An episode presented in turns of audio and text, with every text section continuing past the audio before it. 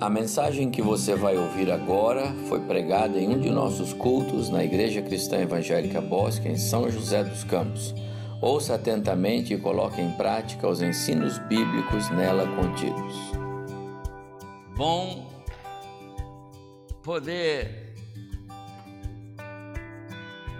recuperar e restaurar os nossos momentos tão preciosos. Culto é uma reunião da família cristã, não é? Nós somos a grande família, então é, é bom demais estar aqui e eu louvo ao Senhor por podermos resgatar isso aqui esta noite. Quero convidar os irmãos para que abram suas Bíblias lá na carta, primeira carta de João. Primeira carta de João, capítulo 1. Primeira carta de João, capítulo 1. E nós vamos ler a partir do verso 8 até o capítulo 2, o verso 2.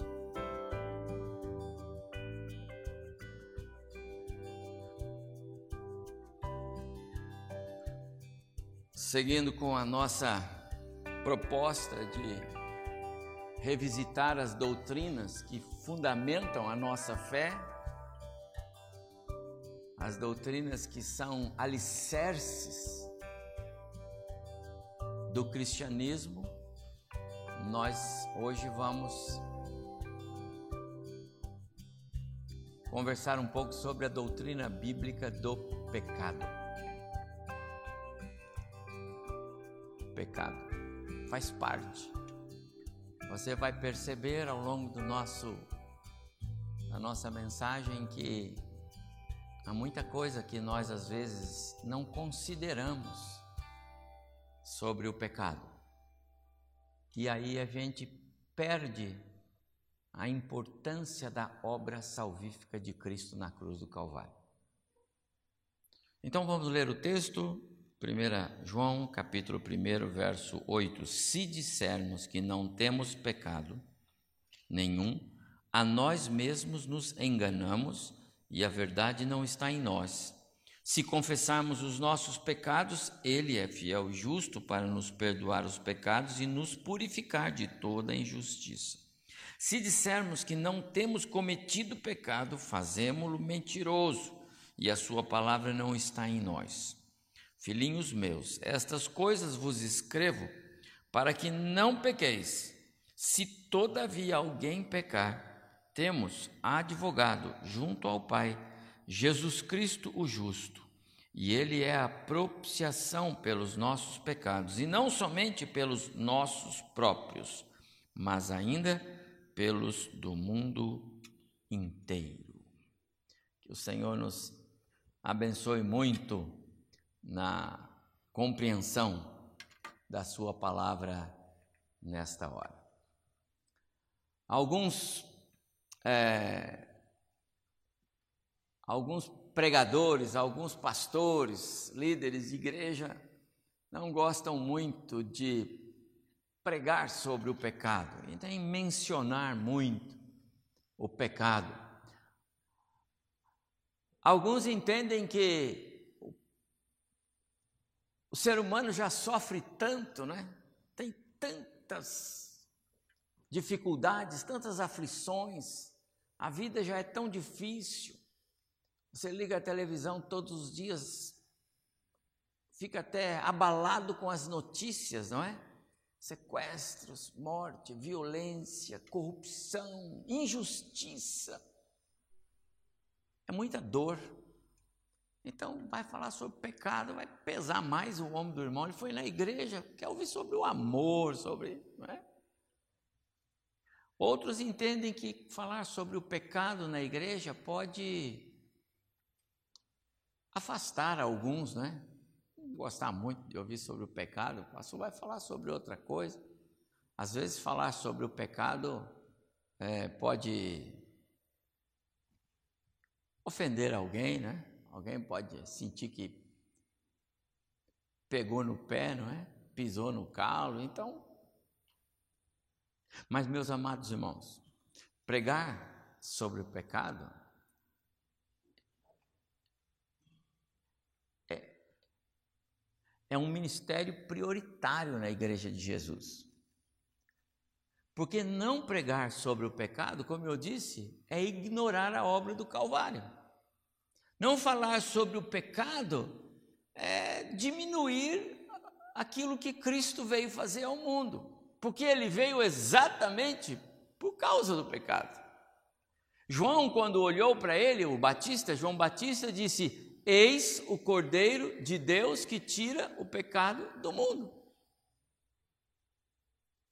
Então, a doutrina bíblica do pecado, ela está diretamente relacionada ao exercício da vida cristã, o nosso contexto. E eu quero que os irmãos assim entendam e, e, e que nós tenhamos muita naturalidade ao tratar desta doutrina, porque é um dos ensinos. Nós falamos sobre a doutrina da justificação, do arrependimento, né? a doutrina da, do, do, Espírito Santo. E nós falamos, então nós vamos falar sobre a doutrina do pecado. Mas eu quero fazer um parênteses na minha introdução e levar os irmãos para Gênesis capítulo 3. E eu pus o texto aqui na tela, mas se os irmãos quiserem abrir, podem, podem abrir sua Bíblia. Está fiel o texto aí da sua escritura, Gênesis capítulo 3, a partir do verso 1. Por que Gênesis 3? Porque se nós vamos conversar por alguns instantes sobre o pecado, nós temos que começar pelo princípio do pecado. E o princípio do pecado está em Gênesis capítulo 3, na narrativa bíblica, conforme exposto pelo próprio Senhor através do escrito de Moisés. Gênesis capítulo 3, logo depois da criação, logo depois de Deus ter dado a ordem para o primeiro casal sobre a questão da, da obediência e da importância da obediência, capítulo 2, verso 17, tá certo? Logo depois disso, entra o pecado, capítulo 3 de Gênesis. E está assim, olhe na sua Bíblia. Mas a serpente, mais sagaz que todos os animais selváticos que o Senhor Deus tinha feito, disse à mulher: É assim que Deus disse: não comereis de toda a árvore do jardim, e eu vou fazer uma parada aqui. Note que ah, o pecado ele é antecedido por, por uma artimanha do diabo. Satanás é astuto. Tem uma, uma artimanha dele aqui em confundir a mente das pessoas. Coloca dúvida. Ele tirou de cena a palavra de Deus ao dizer: É assim que Deus disse: Não comereis de toda a árvore do jardim? Não, não foi assim que Deus disse, mas foi assim que ele disse. O pecado, ele entra na nossa história quando fica uma pequena dúvida. E você vai perceber ao longo da minha palavra como hoje a sociedade está pondo dúvida na cabeça dos cristãos. É isso mesmo? Se Jesus estivesse aqui, será que ele condenaria isso? Jesus não é amor, será que ele não abraçaria essa pessoa assim? Será que não faria isso? Será que Jesus. Eu, eu ouço isso direto. Eu ouço isso direto, de pessoas que eu quero muito bem. Quando eu digo, olha, a Bíblia diz assim, Jesus, ah, mas será que se Jesus estivesse aqui hoje, ele você não, olha, a mente de Jesus é outra. Será?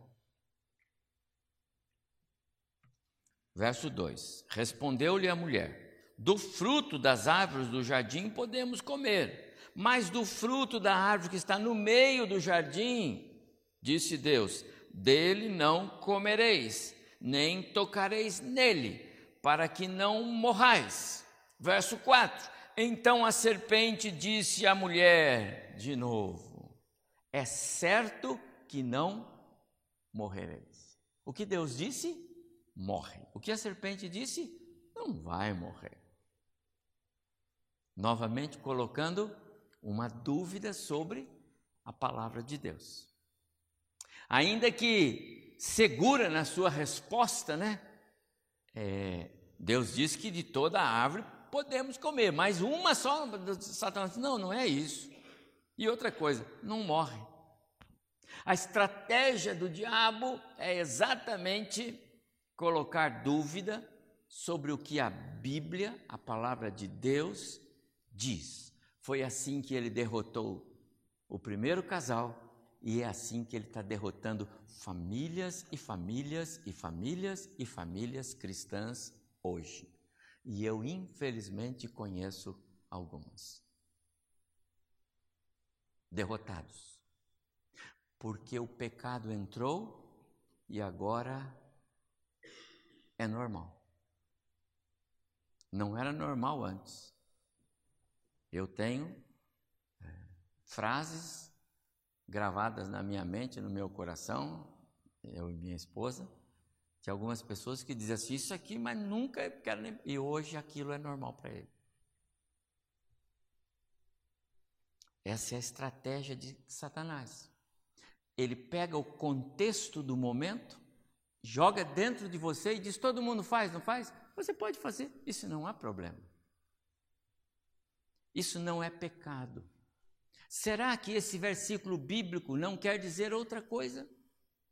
Será que esse versículo bíblico que você está mostrando para mim não é só lá de quando era a época de Jesus?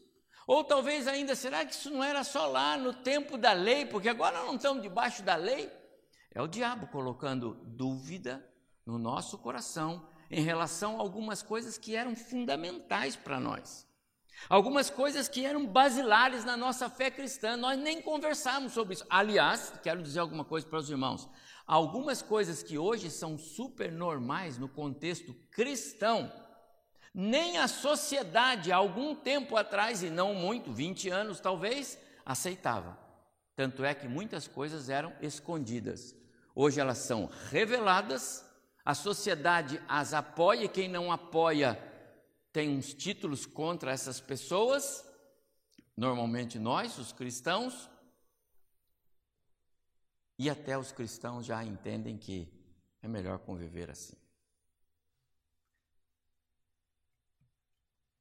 Então Deus disse: De toda árvore dos jardins comereis livremente, diferente do que a serpente falou.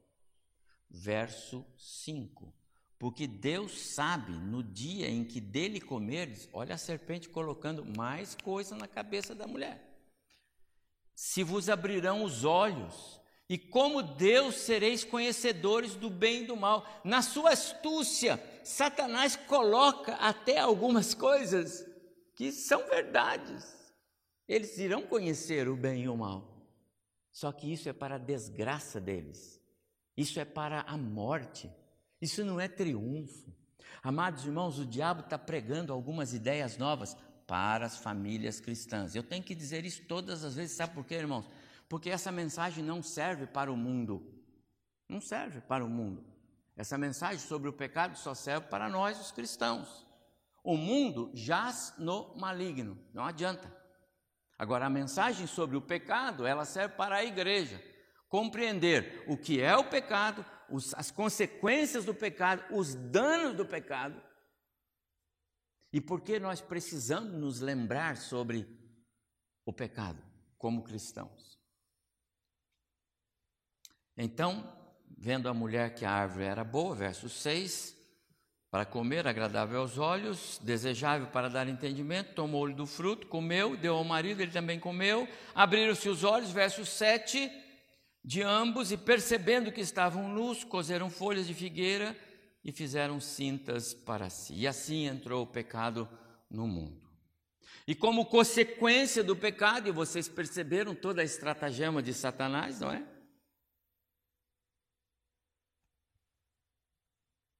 Como consequência do pecado, Deus baniu o homem da sua presença.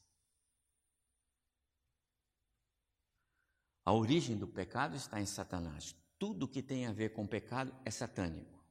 Pessoas que vivem no pecado são servas de Satanás, não importa.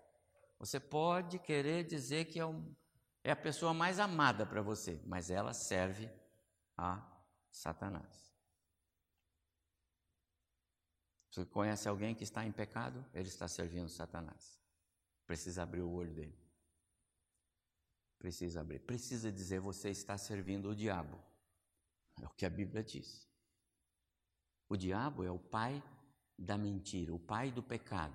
Ele trouxe o pecado, ele trouxe tudo isso que nós vivemos hoje ao introduzir na vida de Eva e do seu esposo a ideia de desobedecer a Deus. Aquele que foi criado para ser um anjo de luz, Ezequiel fala sobre isso em 28, 14, é sobre Lúcifer. Satanás foi criado para ser um querubim ungido. Isaías diz: ele quis ser maior que Deus, foi dominado pela soberba. Eu subirei aos céus, e ao céu e acima das estrelas. Exaltarei o meu trono, e no monte da congregação me assentarei, da banda dos lados do norte. Subirei acima das mais altas nuvens e serei semelhante ao Altíssimo. Pecado é rebeldia contra Deus, é o que, o que derrubou é, Lúcifer, um anjo de luz, criado para ser um querubim, alguém que trabalharia a serviço do Senhor Deus. Ele foi criado para ser servo, servo da guarda, mas o seu coração, o seu ser interior, a soberba, a autossuficiência, o orgulho, a falta de humildade. Eu separei algumas frases, eu ia trazer o livro do Stott que eu li esses dias, mas eu, John Stott, todos conhecem, já está com o Senhor, mas quanta coisa boa esse homem escreveu. Eu tenho algumas frases, dá uma olhada para você ver. O pecado, essa frase, todas elas são de John Stott. O pecado não somente separa de Deus, ele também escraviza. Além de nos afastar de Deus, ele também nos mantém cativos ao mal. O pecado é como um tirano cruel que mantém a raça humana cativa na culpa e debaixo de julgamento. O pecado está acima de nós, pesa sobre nós e é um fardo esmagador. Tem mais frases aí? Pecado é a revolta contra Deus, é desonrar Deus na intenção de entronizar a própria pessoa. O pecado afeta todas as partes da constituição humana, todas as nossas faculdades e funções, inclusive as nossas mentes, emoções, sexualidade, consciência, vontade. O apóstolo Paulo, escrevendo aos Romanos no capítulo 3, ele disse: Pois todos pecaram e destituídos, carecem, tem tantas versões, estão da glória de Deus. Tiago escreveu: Portanto, pensem nisso. Quem sabe que deve fazer o bem e não o faz, comete pecado. E fazer o bem, meus amados irmãos, não é ser conivente com o pecado em nome do amor você não vai encontrar nenhuma ação de Cristo para você justificar a sua boa ação, porque tem alguns que querem assim fazer. Ah, porque eu, se a gente não abraça, não, sabe, então a gente precisa abraçar o pecado. Eu disse hoje de manhã, eu vou repetir agora. Quando aquela mulher adulta foi posta diante de Jesus, ele disse: Não peques mais. E ela não pecou mais. Não voltou àquela velha vida. Hoje em dia nós estamos entendendo diferente ou errado o que é pregar a palavra, como ela deve ser pregada. João escreveu na sua primeira carta, capítulo 3, aquele que pratica o pecado é do diabo, porque o diabo vem pecando desde o princípio. Para isso, o Filho de Deus se manifestou para destruir as obras do diabo. Você conhece alguém que pratica o pecado? É do diabo. Falando sobre a, a pessoa de Jesus, Paulo, quando escreveu aos Coríntios, ele disse: Deus tornou pecado por nós aquele, e esse é Jesus, que não tinha pecado, para que nele nos tornássemos justiça de Deus. Quais são as consequências do pecado?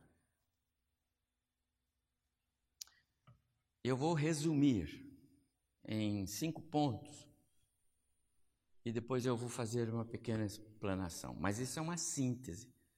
Nós precisaríamos de muito tempo para tratar desse tema tão importante. Mas, basicamente, o, o pecado causa a perda dos atributos espirituais, primeira coisa. Segundo, morte. A morte espiritual está ligado com o primeiro ponto, física e eterna. Em terceiro lugar, nos separa de Deus. O homem foi expulso. Em quarto lugar, perdemos o acesso ao trono da graça de Deus. E em quinto lugar, o pecado nos escraviza. O pecador, ainda não salvo, não lavado pelo sangue do Cordeiro, é escravo da sua própria carne, do seu próprio desejo, do seu próprio mal. É escravo de Satanás.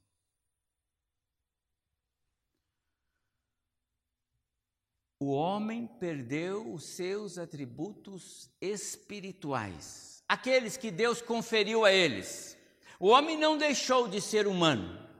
Adão não deixou de ser ser humano quando pecou, nem a Eva. Eles não perderam atributos que os, que os qualificava como seres humanos. Por exemplo, eles continuaram inteligentes, racionais, com sentimentos, com emoções, inteligentes, capazes de se relacionar, capazes de, de gerir, capazes de administrar, capazes até de liderar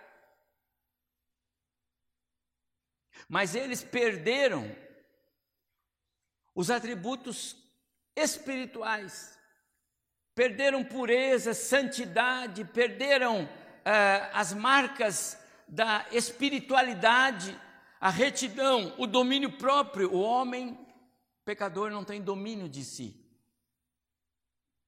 A imagem de Deus foi deformada, estragada, desfigurada no homem. Isso que o pecado causou. A morte espiritual tem a ver com essa, essa, essa deformação da imagem do Deus Criador nos seres humanos. Isso que o pecado fez. O homem, por causa do pecado, agora é inimigo de Deus. As características do ser humano agora, elas tendem a, a, a levar-nos a sermos inimigos de Deus. Nós rejeitamos Deus, nós nos escondemos de Deus. Não foi assim? Todas as vezes que Deus vinha na viração do dia, né? Final do dia, e aí Adão, como é que está aí? Ele falou: oh, Senhor, já dei nome para aquele, já dei nome para aquele, já fiz isso, hoje eu vou fazer isso e tal. E o Senhor falava com ele, ele ouvia Deus, e ele falava com Deus, e Deus falava com ele. Até o dia que ele pecou, no dia que ele pecou, quando ele percebeu que bateu o olho no relógio aqui, está chegando a hora, vamos esconder. Por que esconder agora? Porque o pecado faz com que o homem se esconda de Deus.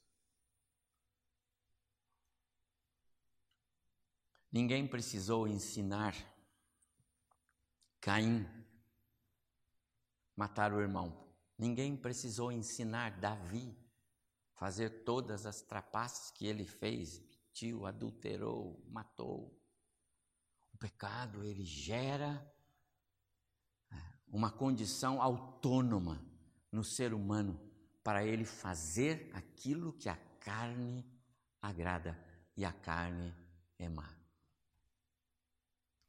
Então o pecado gerou morte, morte espiritual, que é a separação de Deus perdemos os atributos que nos tornava semelhantes ao Senhor.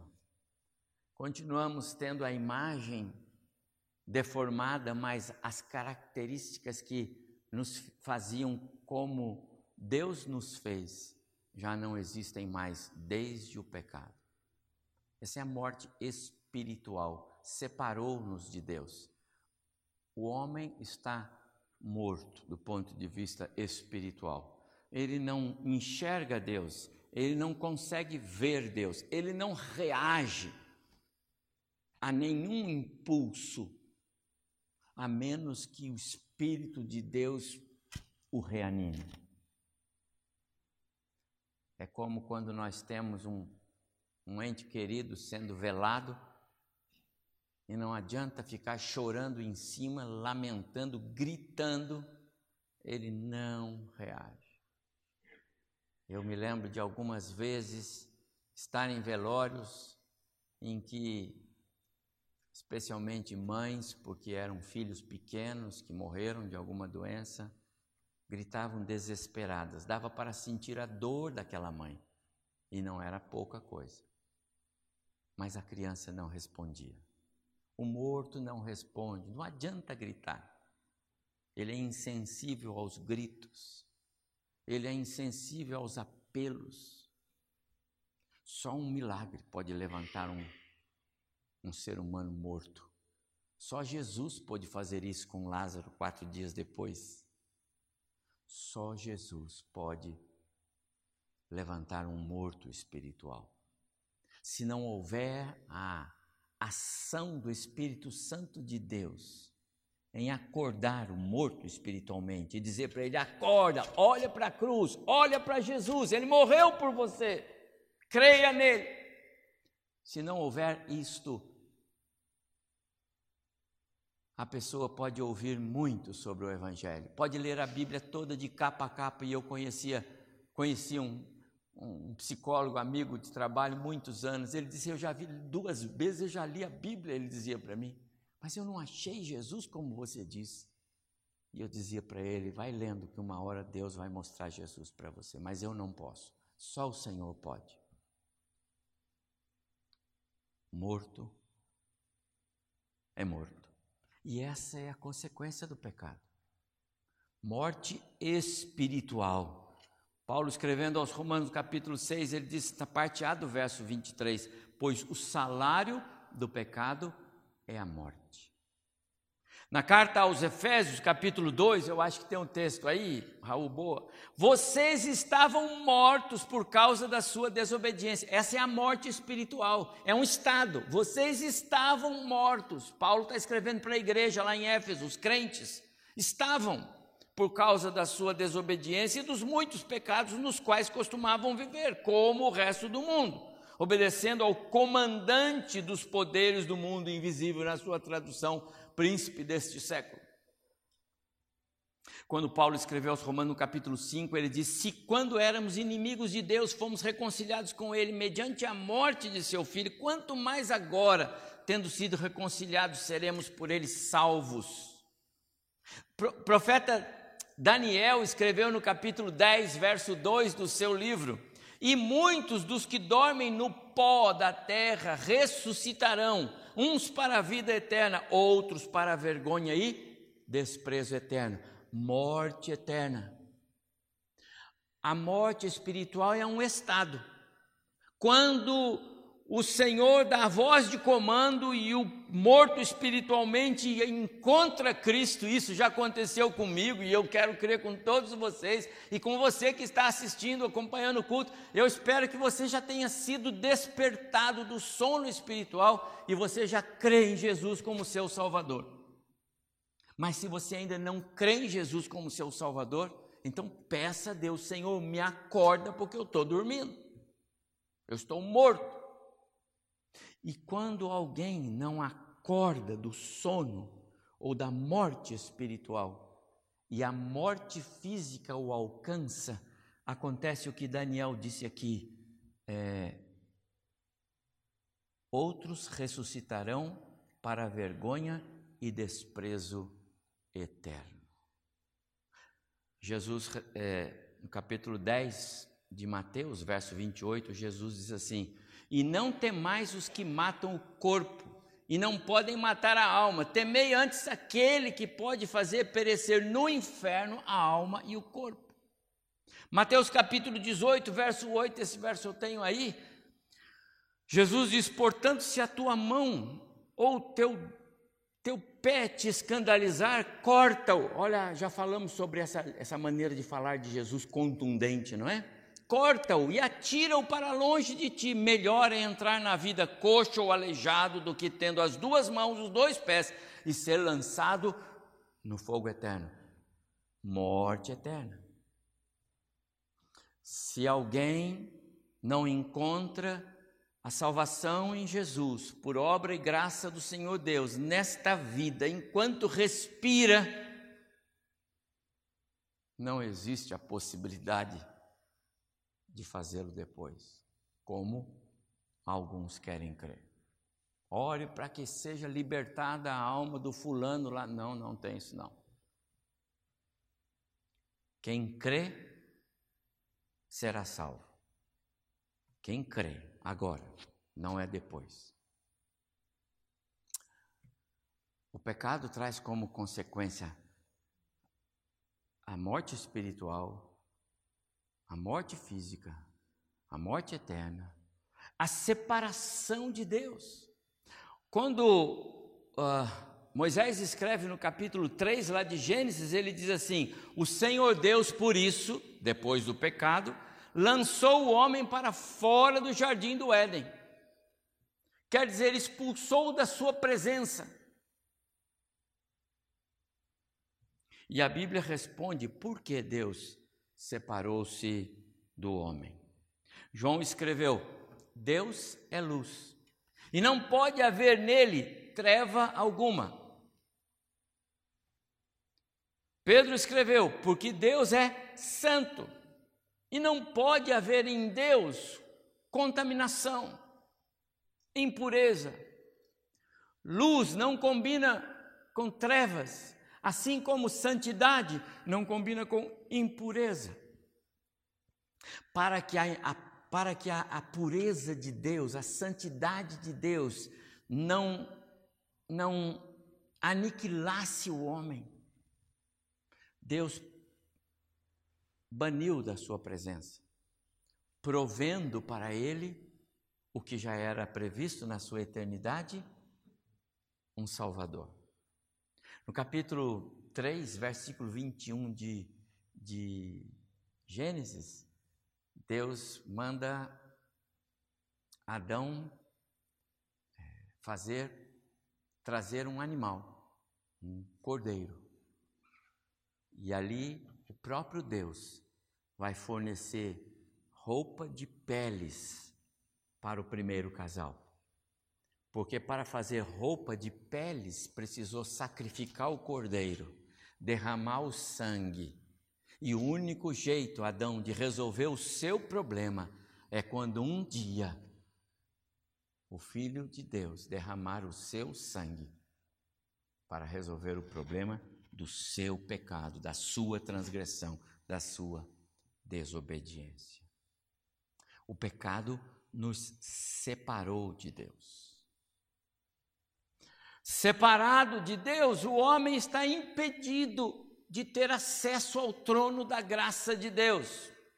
Isaías escreve no capítulo 59, versos de 1 a 4: Ouçam o braço do Senhor não é fraco demais para salvá-los, nem seu ouvido surdo para ouvi-los. Foram as suas maldades que os separaram de Deus, e por causa dos seus pecados ele se afastou e já não os ouvirá. Suas mãos estão manchadas de sangue, seus dedos imundos de pecado, seus lábios estão cheios de mentira e sua boca transborda de corrupção.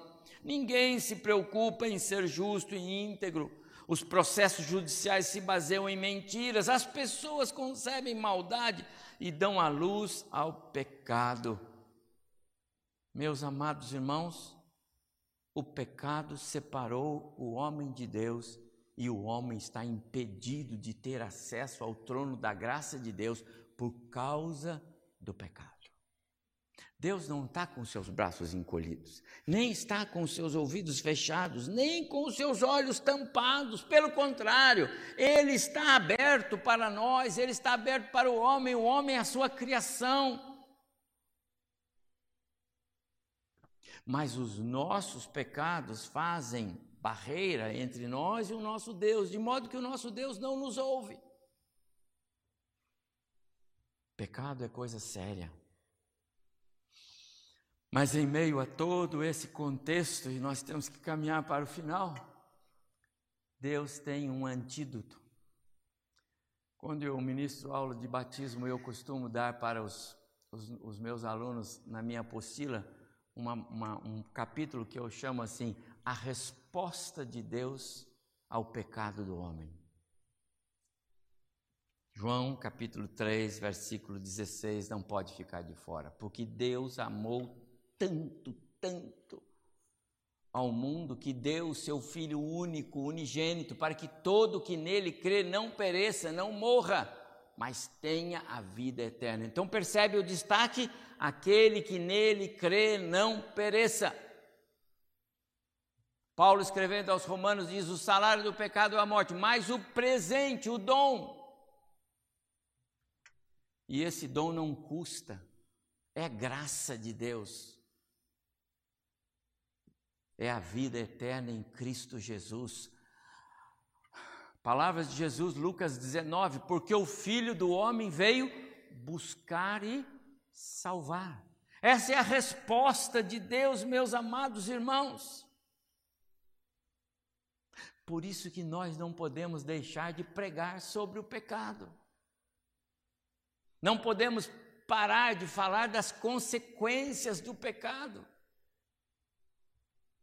Mas acima de tudo, nós temos de falar do antídoto de Deus, porque não adianta só avisar do erro, nós precisamos indicar também o caminho, e o caminho é Cristo. Paulo escreveu na carta aos Romanos, no capítulo 5, verso 17 a 19: Se pela ofensa de um e por meio de um só reinou a morte, e aqui é o pecado, muito mais os que recebem a abundância da graça e o dom da justiça, é o antídoto, reinarão em vida por meio de um só, a saber, Jesus Cristo. Pois assim como por uma só ofensa veio o juízo sobre todos os homens para a condenação, assim também por um só ato de justiça veio a graça sobre todos os homens para a justificação. Porque, como pela desobediência de um só homem, muitos se tornaram pecadores, assim também por meio de um só, e da obediência de um só, muitos se tornarão justos. Romanos capítulo 5, verso 17 até 19. Amados irmãos, nós precisamos saber sobre a realidade do pecado. A igreja precisa falar sobre o pecado. Ainda que muitas vezes seja um, um estudo mais, mais pesado, mais carregado de exortações bíblicas, mas nós precisamos. Se nós não falamos sobre o pecado, Cristo fica sem sentido, porque ele veio exatamente para resolver o problema do pecado. E sem Cristo o homem está separado de Deus e condenado à morte. Se não pregamos sobre o pecado, não estaremos avisando as pessoas que sem Cristo elas estão separadas de Deus, condenadas à morte, necessitadas da salvação em Jesus.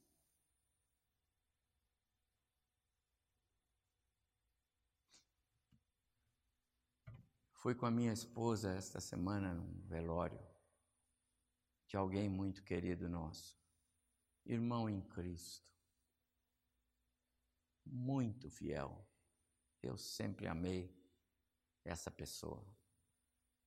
Só não sabia que o seu cônjuge não era um salvo em Jesus. E fiquei pensando quando vim final do velório com a minha esposa para casa.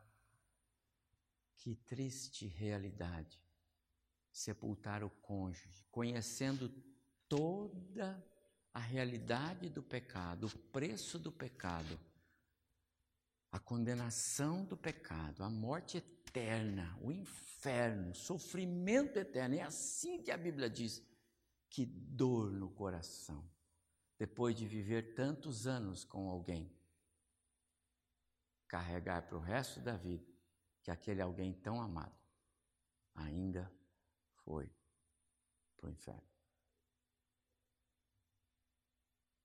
Jovens, pensem bem com quem vocês vão se casar. Pensem muito, orem muito e clamem a Deus pela misericórdia dele, porque ela também acontece. O pecado é coisa séria. Se não avisarmos as pessoas a respeito do inferno, da morte eterna, da morte espiritual, elas vão para lá e nós não as avisaremos. E se são queridos nossos, que estão vivendo no pecado e estão tendo a nossa anuência para pecar, como se tivesse licença. Se eu não pregar sobre, contra o pecado, amados irmãos, não há razão para anunciar a graça de Cristo. A graça de Cristo só vale quando a pessoa entende o pecado. É preciso pregar contra o pecado para que os cristãos não se deixem enganar pelas artimanhas. O Satanás é astuto. Ele já está falando ao coração de muitos que estão me ouvindo e que vão me ouvir pelas gravações que vão ser ainda ecoadas por aí. Não é bem assim, do jeito que o pastor Evaldo está pregando. Porque, sabe, Deus é amor. E ele, ele é amor. Então ele ama todos, ele abraça todos.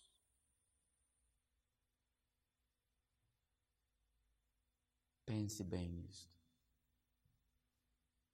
Infelizmente, muitos estão andando por esse caminho, mas ele é caminho de morte. Quando não combatemos o pecado, estamos cooperando para a frieza espiritual da igreja Estamos relativizando o temor a Deus.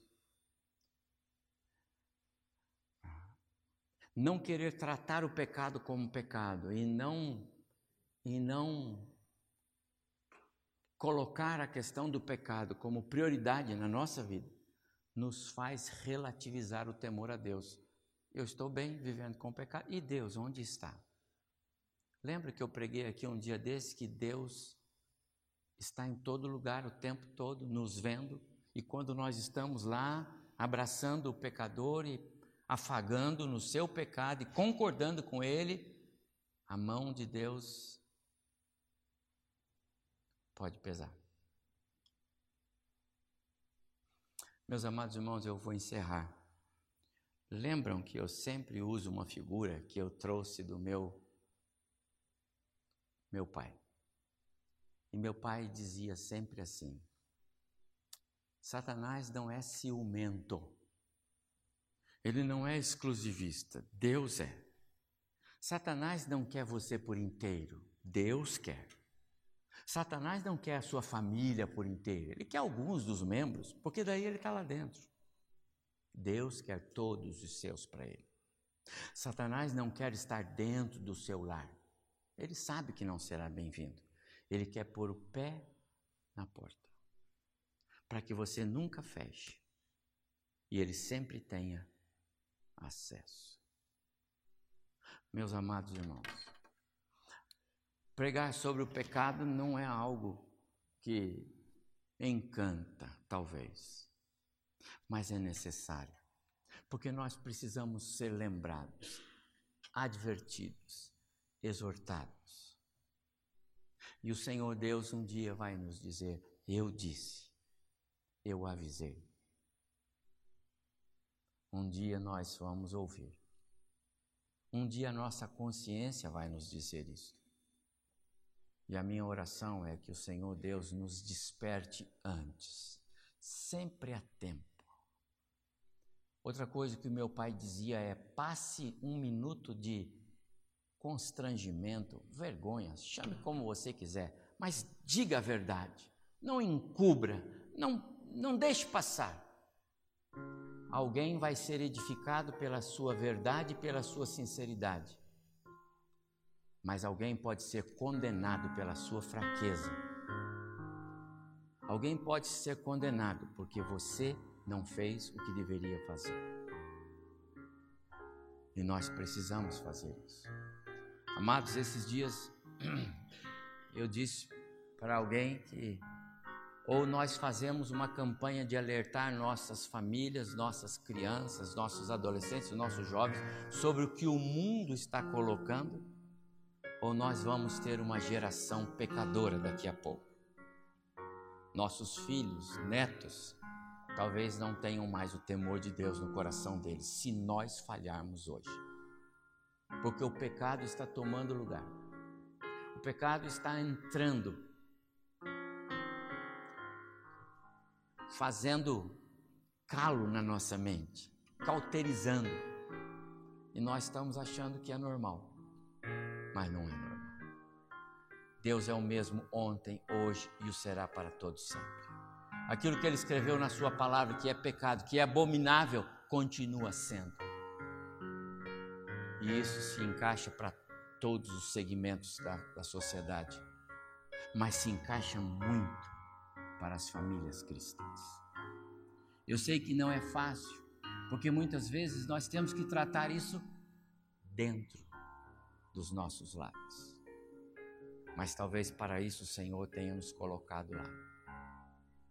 E a minha oração é que Deus nos dê forças, capacidade espiritual, sabedoria, discernimento.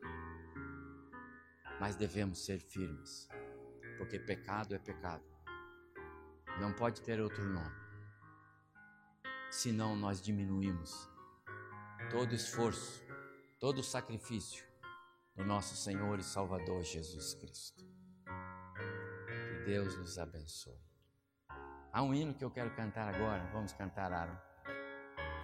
Esse hino tem tudo a ver com essa minha mensagem. E nós precisamos de pureza. Precisamos de repudiar o mal. Horror é, é repúdio, nem passa perto.